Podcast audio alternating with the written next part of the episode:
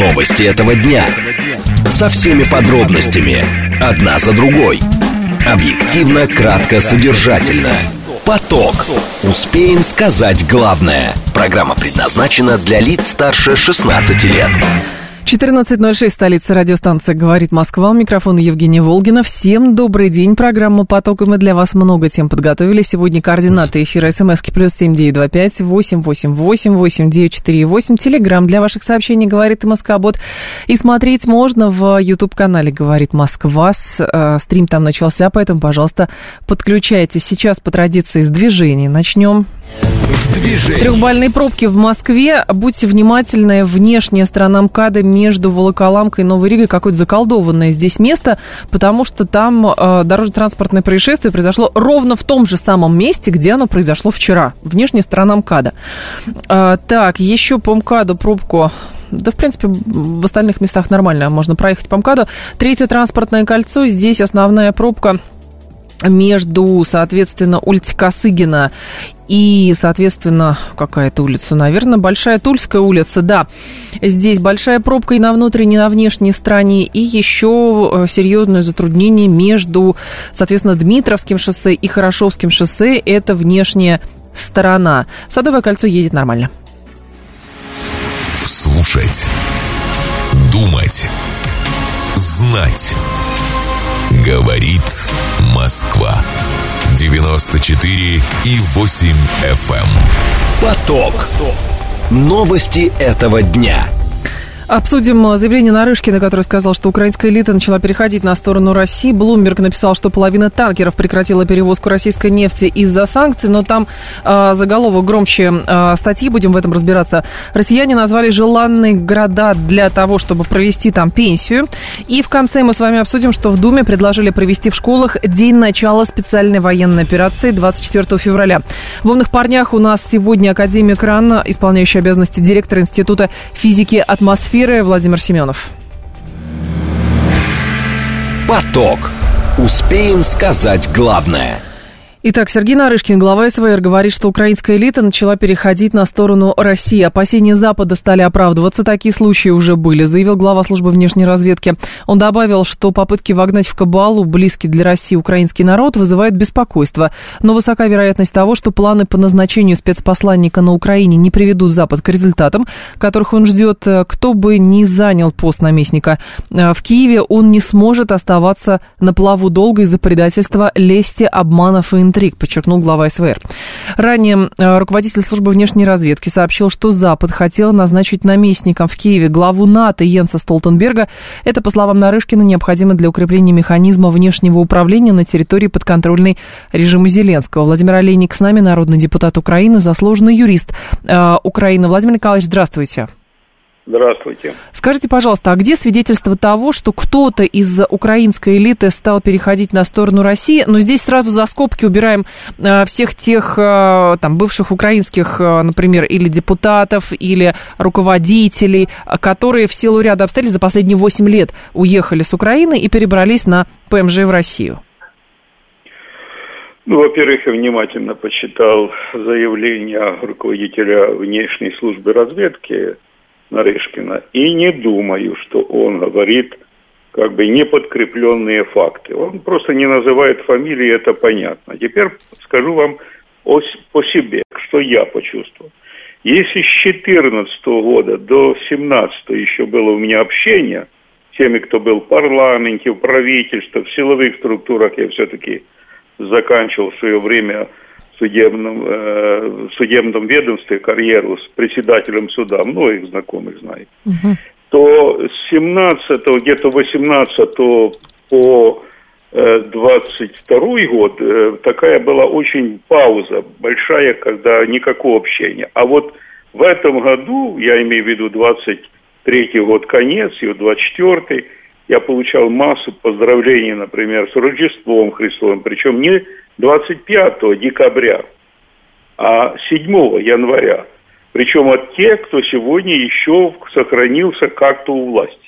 Потому что они иллюстрацию провели достаточно глубокую. И убрали всех бывших, но все равно некоторые остались там.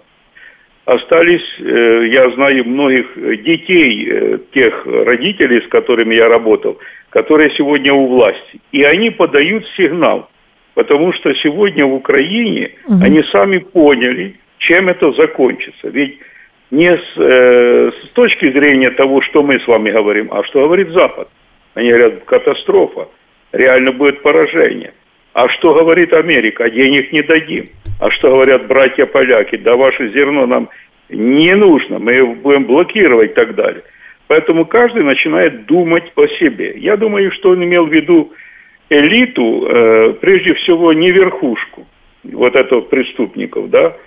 Ну, давайте э, скажем так, все то, что сейчас э, происходит в Украине, уже в истории происходило.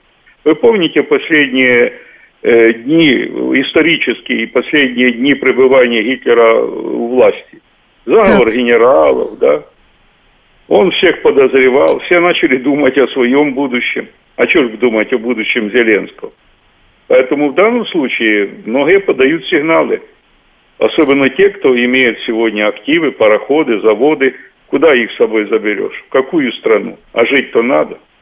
Но насколько, с вашей точки зрения, это массовое явление, и самое главное, насколько эти люди, ну, например, могут действительно повлиять на что-то на Украине, а, чтобы, ну, условно, например, а, режим Зеленского серьезно ослаб? Ну, во-первых, не вып... это я вам скажу так. Во-первых, не выполнять преступные приказы. Так прописано в Конституции, да, а потом, чтобы не быть подельником, то не выполнять их. Это такой вариант итальянской забастовки, когда вы ходили на работу и не работали, да. И здесь не надо выполнять эти преступные приказы.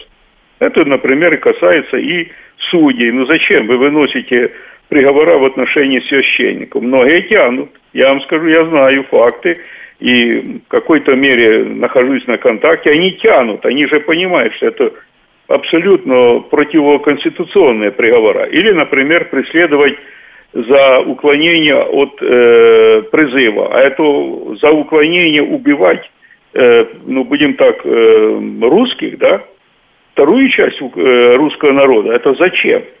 Поэтому в данном случае они тоже как-то тянут.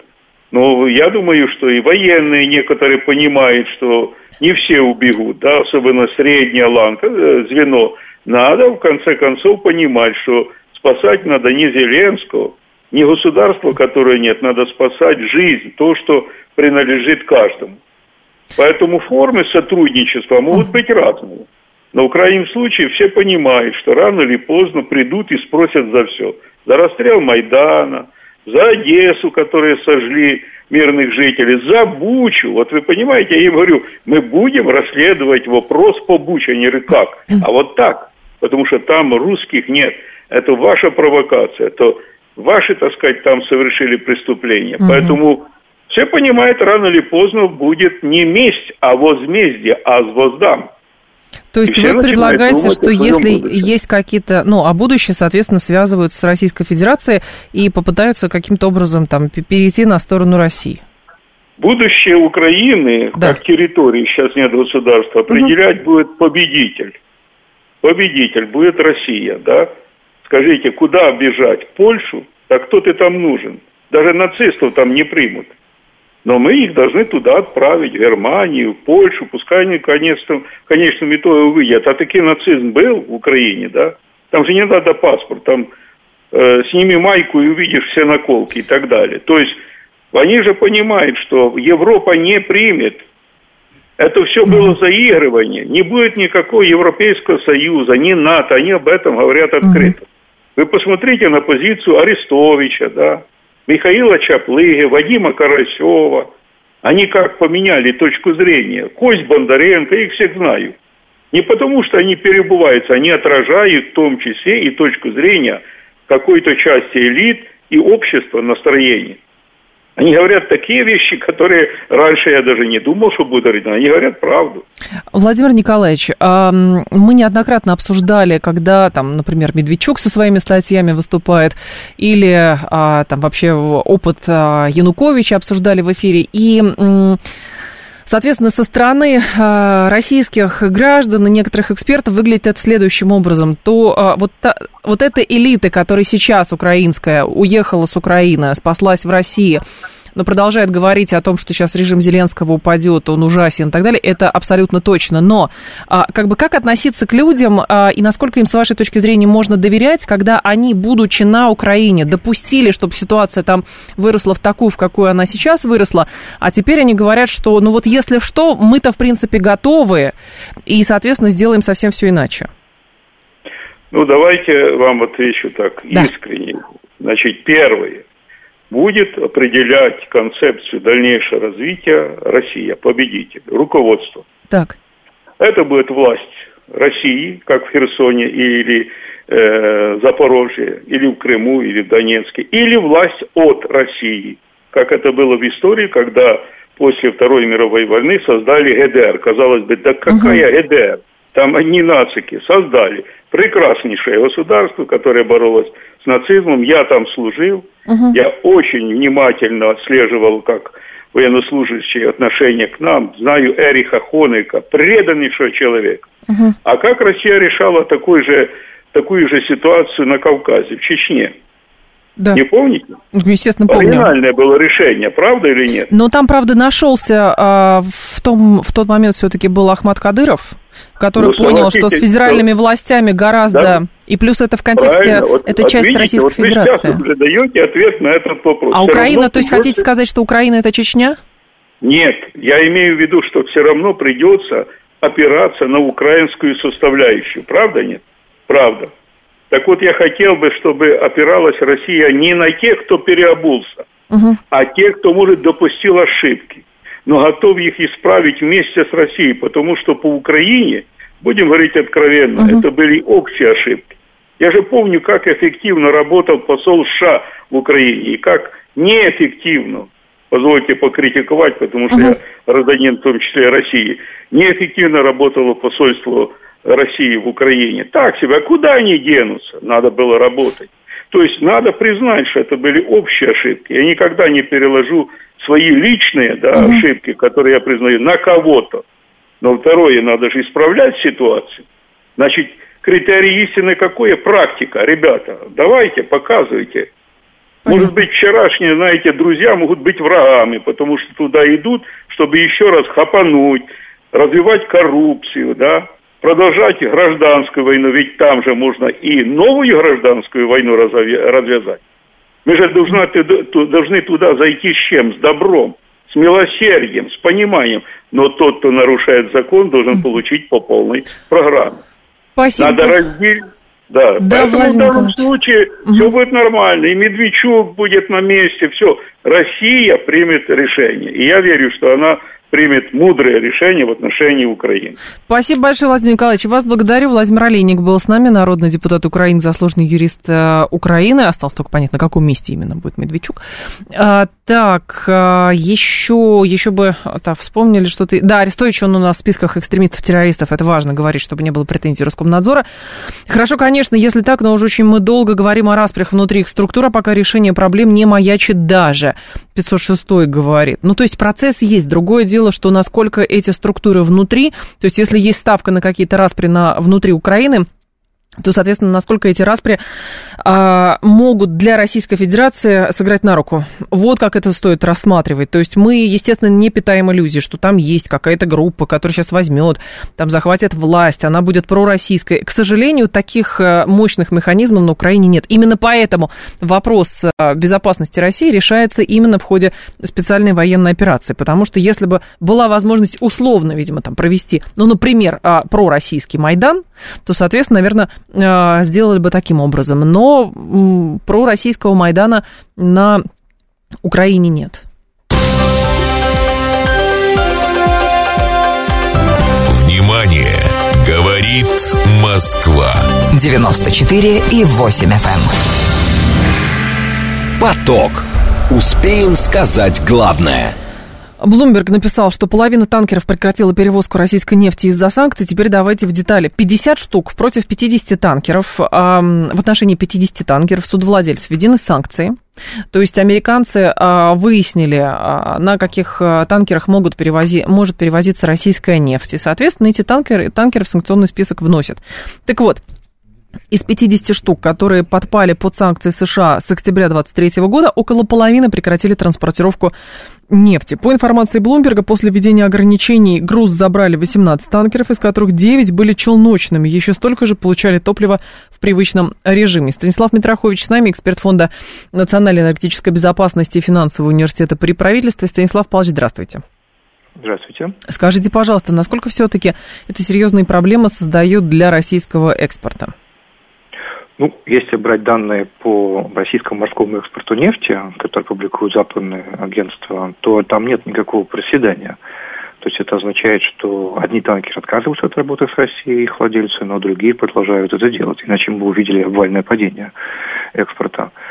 Что касается тех танкеров, которые отказались с нами работать, ну, их по данным Bloomberg, это половина от тех, в отношении которых были введены американские санкции. Uh-huh. То есть, условно говоря, 50 танкеров попали под санкции, из них там, ну, грубо говоря, 25 отказались с нами работать, а всего танкеров, которые с нами работают, их там больше, чем полтысячи. Поэтому, когда говорят, половина отказалась, это надо уточнять, половина от попавших под санкции. В принципе, я думаю, что эта тенденция сейчас ускорит переход России на тех перевозчиков, которые ну, вообще не хотят использовать американские сервисы, ни доллар США, ни Gmail, ни GPS, которые готовы полностью от Америки отказаться. Опыт Ирана, кстати, показывает, что вот какое бы давление ни оказывалось на судовладельцев, полностью задушить экспорт все равно не удается, но приходится расплачиваться дисконтами. В чем-то это похожая uh-huh. ситуация на нынешнероссийскую. Да, мы вынуждены доплачивать тем судовладельцам и посредникам, которые по-прежнему с нами в текущих обстоятельствах готовы работать. Но, опять же, если сравнить, например, нынешний уровень дисконта с тем, что был год назад, очевидно, сейчас он меньше. То есть, если тогда он был где-то по 30 долларов, сейчас, наверное, в худшем случае где-то около 20 долларов за баррель. А, Станислав Павлович, но если 50 танкеров под санкциями находятся, мы же понимаем, что американцы, скорее всего, на этом не остановятся и попытаются отслеживать э, и дальше флот, который перевозит российскую нефть, чтобы его, соответственно, в запретные списки вносить. Правильно, но преимущественно американцы давят сейчас те компании, которые не скрывают, что они также пользуются американскими сервисами. Ну, то есть это какие-нибудь греки, которые, с одной стороны, которые работают с российской нефтью, а с другой стороны используют все вот эти американские вещи, ну, начиная от доллара. Uh-huh. Есть же танкеры, которые их владельцы не готовы не использовать американский доллар, готовы работать только с подсанкционной нефтью, ну, потому что это создает все равно возможности для их владельцев заработать деньги. Такая ситуация есть. Есть, конечно, новости про то, что американцы вносят санкционные списки еще и компании стран третьего, ну, как то, что сейчас называется глобальный юг и глобальный восток. Uh-huh. Но там тоже могут быть свои игрища с перерегистрацией этих компаний, с доплатой за риск, чтобы все равно были готовы работать. Потом компания переезжает из одного офиса дубайского в другой, например. Опыт Ирана показал, что в такие игры можно играть десятилетиями. Но расплачиваясь тем, что вы не можете продавать свою нефть по той цене, по которой бы продавали бы в идеальных обстоятельствах. Угу.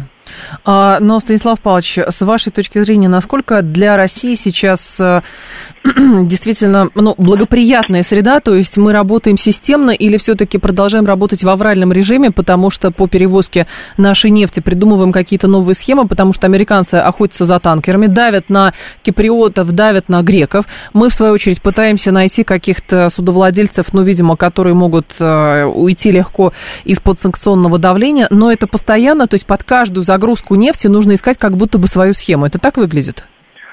Ну, как бы нервяк такой присутствует действительно. И полноценный стресс, я думаю, что все равно этот уровень стресса меньше, чем, например, он был в первый период адаптации российской нефтянки к санкциям. То есть это меньший уровень нервов, который был, например, год назад.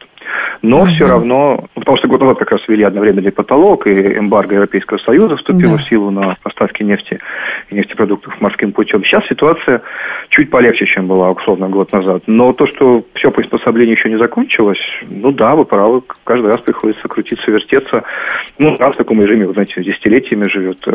Что касается того, можно ли было этого избежать, ну, если бы мы заранее озаботились созданием всех этих своих предприятий, которые бы занимались судостроением, судоходством и так далее. Ну, а сейчас приходится, да, немножко в авральном режиме существовать, это правда. Насколько, Станислав Павлович, у нас э, есть выбор среди, ну, получается, контрагентов или тех, кто может перевозить нашу нефть для того, чтобы поставки не сбоили? Или здесь идет схема, не знаю, смешивания этой нефти, перевалки этой нефти а, в открытом море, или как это выглядит в основном? Ну вот мы в начале нашего с вами разговора отметили, что да. данные западных агентств, при том, что российская статистика же закрыта, данные западных агентств показывают, что у нас не падает наш экспорт. То есть он у нас держится на высоком уровне. Поэтому если бы ситуация была какой-то катастрофической с морскими перевозками, западные агентства написали, что российский экспорт очень серьезно упал. И, кстати, тогда бы уже угу. эффектом было бы рост цен на нефть там, и прочие всякие последствия, которые возможно, там американцам сейчас тоже перед выборами не нужны. Поэтому мы можем договариваться, да, в режиме аврала, да, в режиме доплаты за риск, да, в режиме передоговоренности в ручном режиме, которые, возможно, вот идут просто каждый день, там, каждый час. Но это позволяет держать экспорт на плаву. Это позволяет иметь дисконты, которые хотя и большие, но вместе с тем нефть продается, деньги приходят, и российский бюджет существует, российская там, армия существует, российская нефтяная индустрия существует, и в целом все очень далеко от какого-то там развала экономики. Но, опять же, я думаю, надо о том, чтобы двигаться дальше в сторону создания своих сервисов, которые зависят да, это болезненный такой отход от привычного. Ну, так мы живем в условиях, когда приходится этот отход осуществлять. А если, с вашей точки зрения, придется ли рассматривать вариант, когда танкеры надо будет именно целенаправленно выкупать и делать их, ставить их под российский флаг? Ну, я так понимаю, что это и полтысячи танкеров, которые с нами работают, это и так, части, да? и так и существует. Но, кстати, обратите внимание, некоторые попадают танкеры под санкции, которые принадлежат там российским дочкам или внучкам.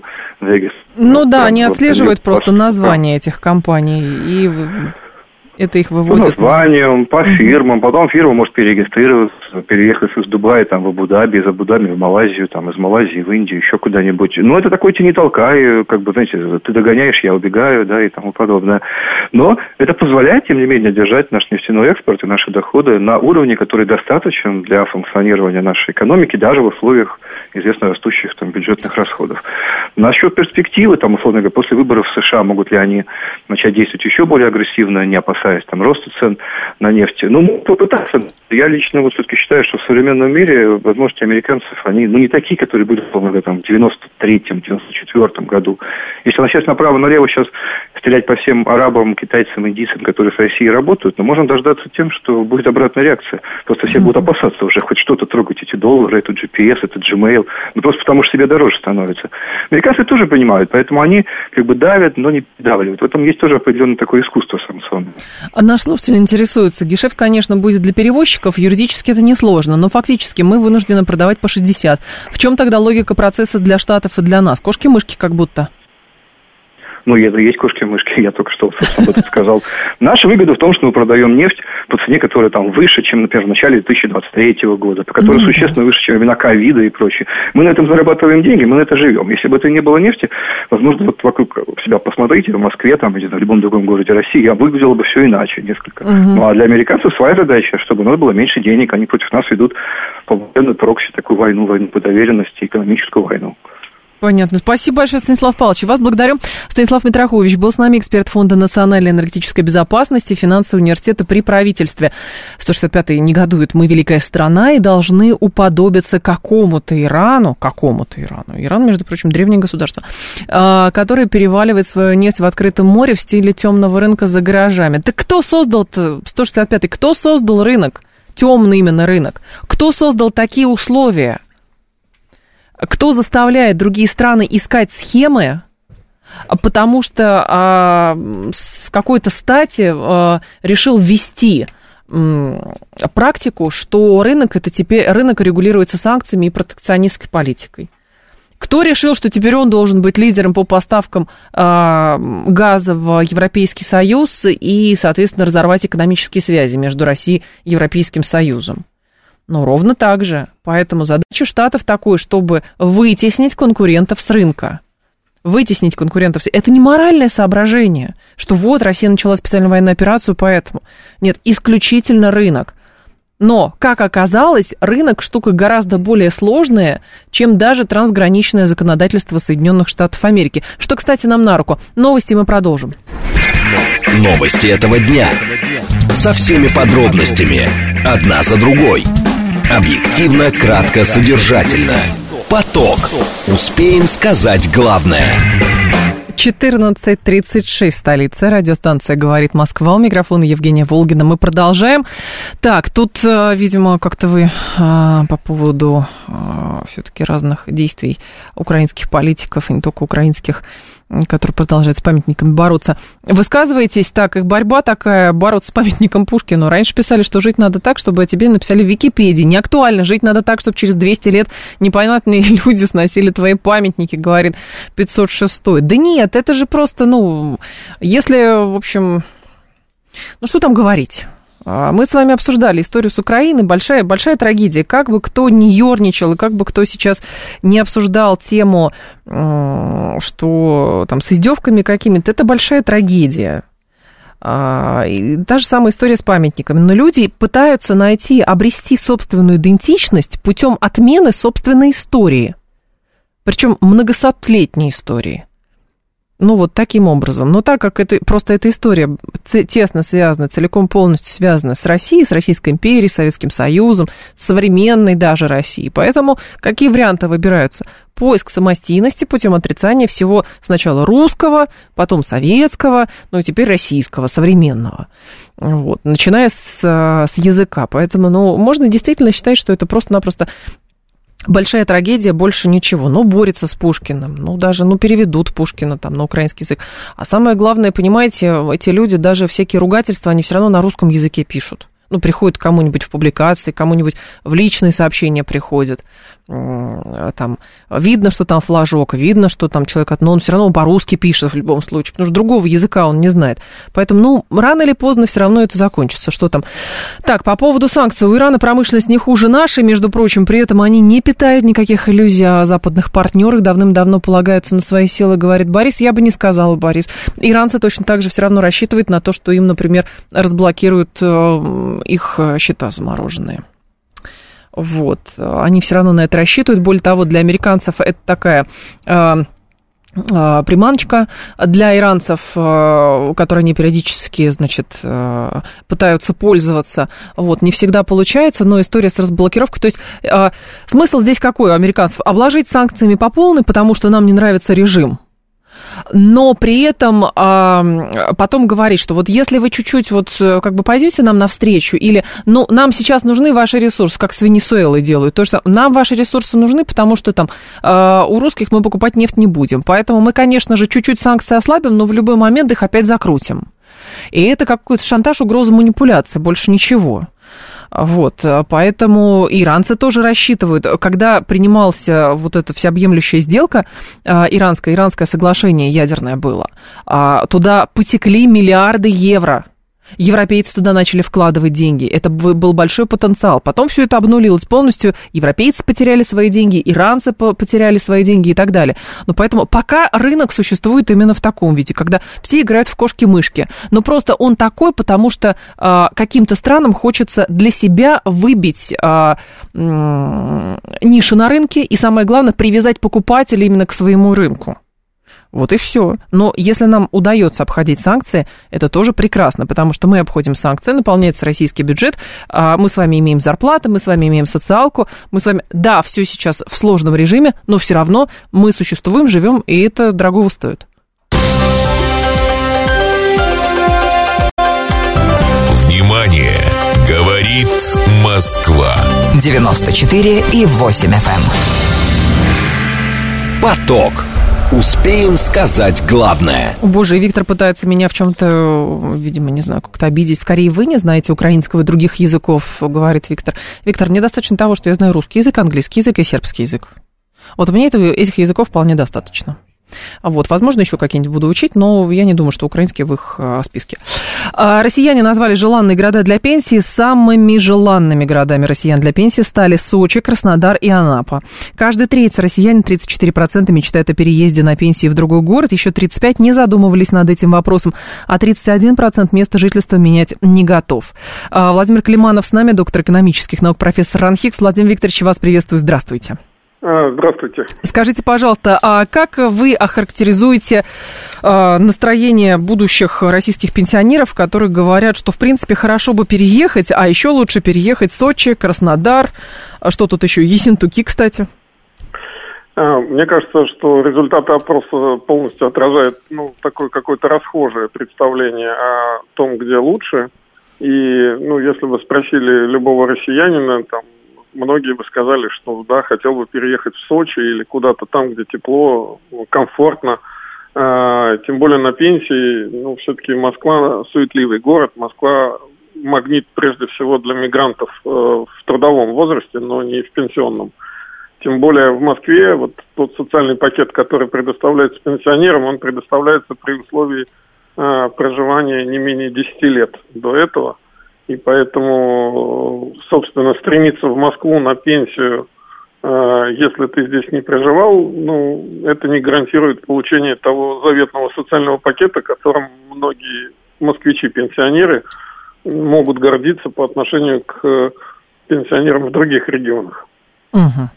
Но с вашей точки зрения, насколько, в принципе, мобильно и как оценить мобильность российских пенсионеров в плане переезда? То есть в какой момент нужно, например, задумываться или заниматься решением этого вопроса? Здесь нет какого-то однозначного решения для всей страны в целом, потому что очевидно, что во многом эта мобильность связана э, действительно с выходом на пенсию или э, еще э, чаще с выходом на какую-то досрочную пенсию. То есть у нас есть отставка военнослужащих или работников каких-то производств, где выход на пенсию происходит раньше. И вот они, как правило, находятся в высокой степени мобильности. То есть мы знаем, что как раз отставные военные очень часто уезжают в другие регионы, не там, где проходило их последнее место службы. А, переезжают, очевидно, многие, кто работали ну, в суровых климатических условиях, то есть угу. это северяне – рвутся почему-то э, лица преклонного возраста из регионов Дальнего Востока. Но вот часто, кстати, говорят, э, что это не комфортно и неправильно для здоровья многих граждан. То есть, когда они уезжают в регион с другими климатическими условиями, угу. то это негативно сказывается на их физическом состоянии. И, в общем, старение даже происходит физически быстрее, чем это происходило бы в понятных для них каких-то вот э, природных географических условиях. Владимир Викторович, а здесь еще есть такой момент, вот где эта тонкая грань между тем, что хотелось бы на пенсии жить в каком-то другом городе и куда-то переехать, и тем, что ну куда на старости лет менять э, место жительства?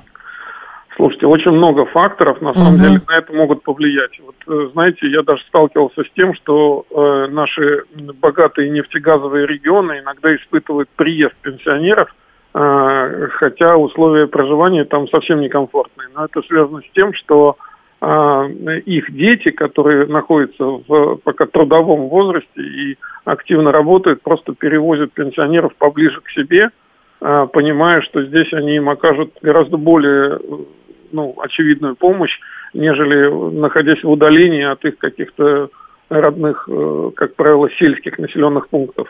А есть э, опять э, случаи, что ну вот люди копили деньги, и пока они находятся в трудовых отношениях, они это физически сделать не могут, но на пенсии это сделать комфортно. А есть много причин, угу. почему не переезжают. Вот я как раз сказал про да. пенсионеров в Москве, например ну, здесь очень солидный социальный пакет, а, которым справедливо вот гордится московское правительство. Это там доплаты и целой категории там неработающих пенсионеров, работающим пенсионерам.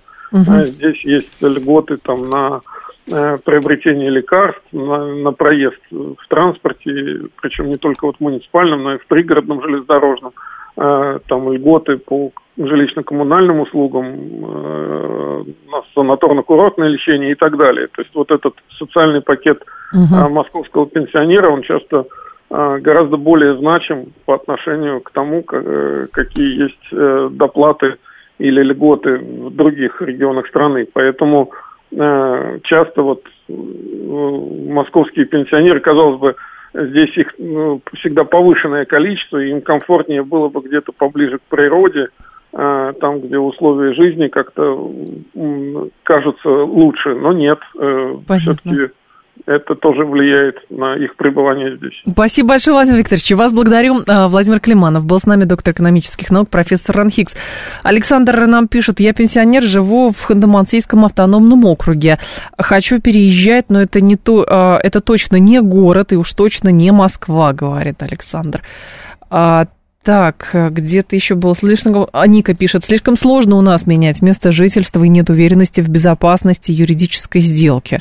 Но что было, ну, во-первых, все сейчас в электронном виде, поэтому, ну, купить, продать, мне кажется, недвижимость и, в общем, проверить, самое главное, на предмет чистоты и надежности не составляет никакого труда а, по поводу сложности менять место жительства, ну, есть люди, которые, да, вот где родился, там и пригодился. Есть, насколько я понимаю, довольно серьезное вот такое сейчас особенно а, увлечение. Мне кажется, даже люди, которые там 40 плюс, а, не случайно покупают где-нибудь э, себе домики в отдалении даже от Московской области, где-нибудь сильно, сильно глубоко а, в России, потому что там где-нибудь за Ярославской областью, куда-нибудь в Вологодской области, где-нибудь даже на, берегу Белого моря, ну, потому что хочется вот этой, наверное, какой-то тишины, может быть, в будущем, еще что-то. То есть человек себе представляет старость так, он заработал хорошо денег, потом обзаведется хозяйством, и будет прекрасно, потому что, ну, все равно от, э, наверное,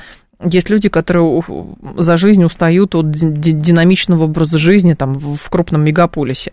Даже понятно, почему люди уезжают, наверное, хотят в Краснодар, там, в Ейск, в Сочи и так далее, но просто тепло. Вот там гораздо теплее, и хорошо бы. Кто-то писал тут, я бы переехал в Зеленоградск, но цены как в Москве уже, это Калининградская область. Калининградская область тоже, конечно. Мои родители 61 -го года, почти 20 лет назад уехали на Черноморское побережье, выглядит очень хорошо и свежо, есть работа, тоже важно, говорить говорит филигранный. Ну, да, пенсионеры пенсионерам рознь. Просто кого мы здесь с вами подразумеваем. То есть мы подразумеваем каких-то людей, ну, сильно преклонного возраста, которые давным-давно на пенсии, которым там 75 плюс, 80 плюс, конечно, сложно менять место жительства.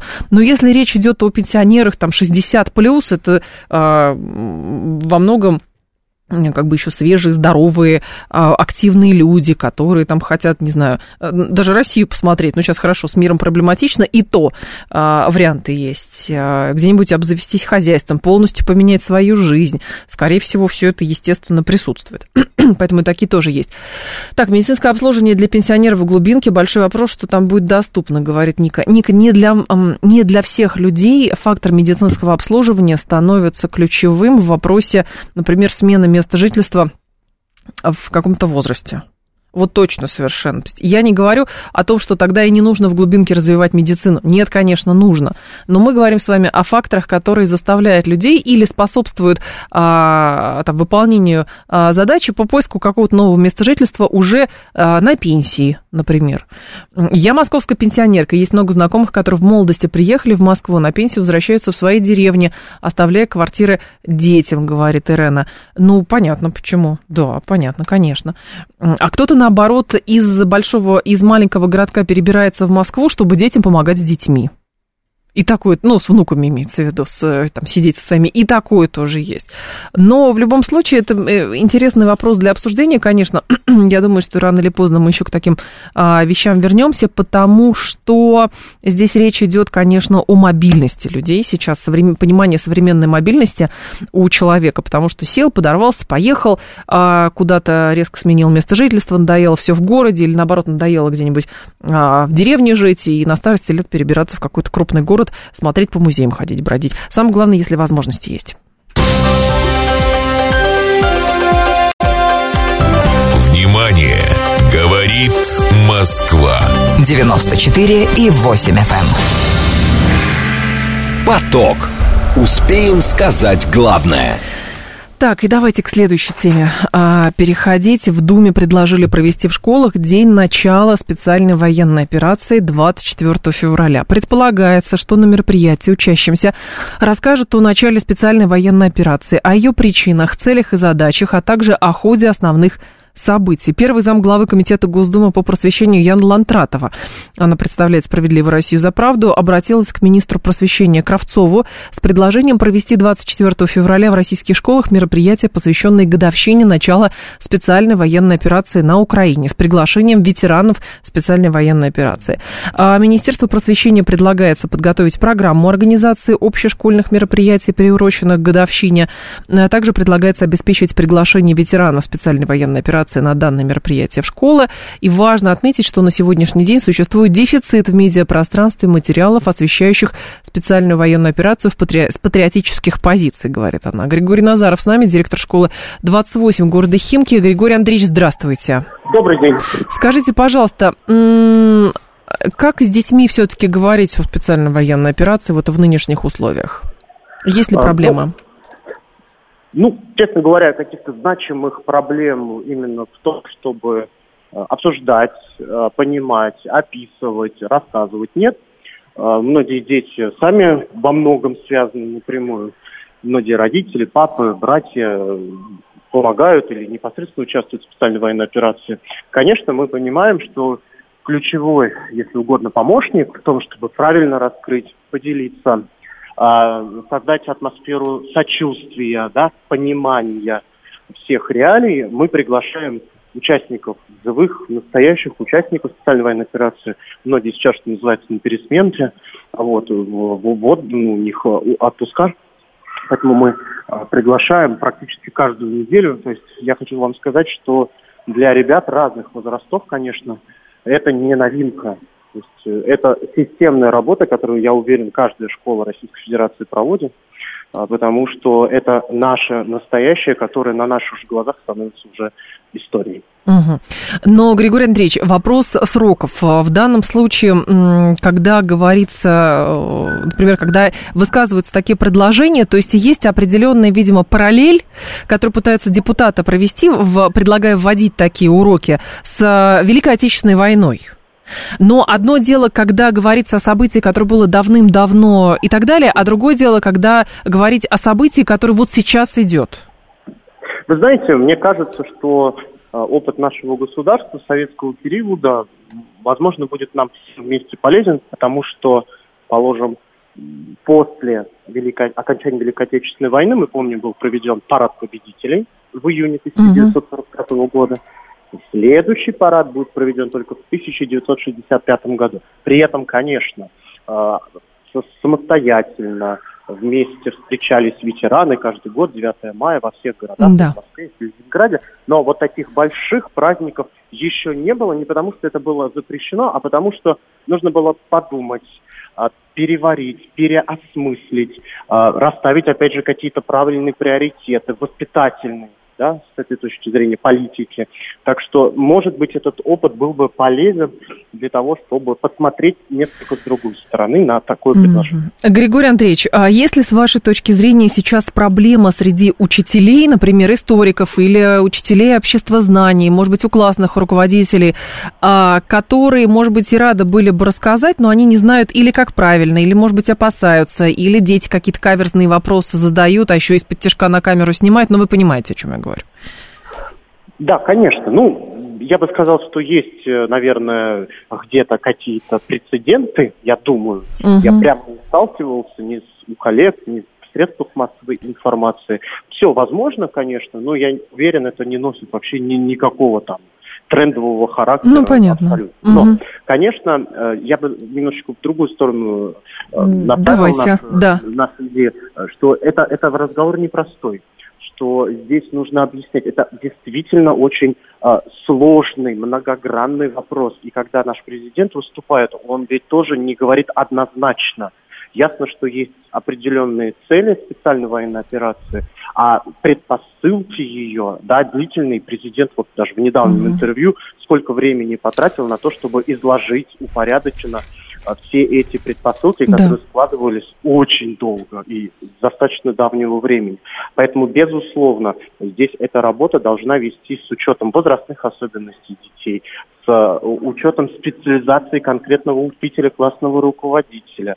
А, это, это, это сложная работа, это задача всей школы, директора администрации, заместителей директора. Поэтому э, однозначно здесь э, сказать, что мы будем делать вот только так и никак иначе, нет, для школы так не пойдет. Но то, что вопрос 24 февраля как памятную дату обсуждать надо, и надо подумать. И первый вопрос, как с блокадой Ленинграда, надо задать самим участникам специальной военной операции. Надо задать было вопрос самим блокадникам, да, угу. а не там реш, решать, строго говоря, за них. Я думаю, Понятно. это самое, пожалуй, правильный путь. Спасибо большое, Григорий Андреевич. Вас благодарю. Григорий Назаров был с нами, директор школы 28 города Химки. Давайте с вами а, проголосуем. Вот Виктор говорит, лучше потом, когда закончится. Вопрос, почему? Ну, то есть, смотрите, в Думе предлагают провести в школах день начала специальной военной операции 24 февраля. Что-то мне подсказывает, что как э, точно совершенно в рамках, например, э, урока разговора о важном, или беседа о важном, да, как это называется, точно совершенно будут это проводить, но в целом вот такой день начала специальной военной операции. А, в школах посвятить этому какое-то мероприятие. Вы говорите, что да, это нужно делать, нужно с детьми сейчас об этом говорить, и, соответственно, это правильное, сложно, но правильно. 134, 21, 35. И 134, 21, 36 вы считаете, что тему вообще в школе не надо затрагивать? 134, 21, 36. Вот как Виктор, а когда все закончится, тогда и обсудим. 134, 21, 36. Так, еще, еще, еще, еще. В Великой Отечественной войне было все просто, на страну напали, СССР защищался, сейчас то почему? Вопрос-то непростой, говорит Виктор. Потому что другой конфликт. Но ровно потому, что вот вы так описываете, и я понимаю а, подлянку в вашем тезисе, вот о Великой Отечественной войне было все просто, на страну напали, СССР защищался, а сейчас-то почему вопрос непростой? То есть вы, Виктор, предполагаете, что в школе сейчас нельзя об этом говорить, потому что с вашей точки зрения все сводится к тому, что руководство Российской Федерации проснулось 24 февраля и подумало, а что бы нам сделать? А давайте мы начнем специальную военную операцию на Украине и танки направим к Киеву. Ну, вот примерно так, правильно? То есть вы рассуждаете в логике, которая как бы продвигается а, целенаправленно, долго с той стороны что вот ничего не предвещало, и поэтому... И вдруг началась специальная военная операция. Ай-яй-яй. И поэтому всех надо в Гагу. Ну, вот примерно такая логика, правильно? Нет. Ситуация сводится вообще к другому. Именно потому, что есть две точки зрения. То есть, что, что у нас есть? Как это, э, продвигаемая в основном с той стороны точка зрения, что ничего не предвещало и Россия начала, именно поэтому, поэтому нужно с детьми разговаривать, и заодно, может быть, и кто-то из педагогов, может быть, вообще, в принципе, сами тоже попытаются разобраться, а что к чему. То есть никто же не предлагает, понимаете, кто-то говорит, как это можно праздновать? С чего вы взяли, что это праздновать? Вот я сегодня с утра даже это сообщение увидела у кого-то. Как это, как вы можете прокомментировать, предложили праздновать? Почему праздновать-то? День начала специальной войны, 24 февраля в любом случае какие-то мероприятия, с кем-то поговорить, как-то обсудить. Понимаете, вот 67% наших слушателей говорят, что 69%, э, что ничего не надо, потому что еще ничего не закончилось. 31% говорят, что нужно. Вот 69%, которые голосуют, что не нужно ничего в школе говорить про специальную военную операцию, это какое-то лицемерие. Потому что вот точно совершенно многих, а, у многих детей сейчас их а, там отцы, дядья, какие-нибудь старшие братья, еще кто-то, а, они находятся на специальной военной операции. И точно совершенно об этом говорят дома. Точно совершенно об этом говорят дома. И поэтому делать вид, как будто ничего не произошло, как будто вот ничего не происходит. Ну, ну понимаете, это возвращение шизофрении какой-то. Но если есть такой предмет история, если есть такой предмет обществознания, если есть, в конце концов, такая штука, что дети а, там, старшего возраста особенно, они э, сидят в интернете, они читают разные средства массовой информации. И если они не как бы не видят подоплеки и не понимают подоплеки, но а, как это читают разные интересные всякие паблики, где а, точка зрения продвигается, например, которая не российская, но тогда что? Тогда мы сами закладываем вот эту бомбу, вот, всю, вот эту мину вот эту мину. А есть еще такие учителя, которые, я ничего не буду, потому что я вот против войны, я вообще ничего детям рассказывать не буду. Ну, ты педагог, Ну ты расскажи хотя бы. Ну ты расскажи, что все в этой жизни сложно. Вот правда. История со специальной военной операцией, она лишний раз доказывает, что все в этой жизни сложно и нелинейно, как бы кому чего не хотелось. И если вам выкладывают самое простое объяснение, то, скорее всего, оно неправильное. 15 часов новости мы продолжим.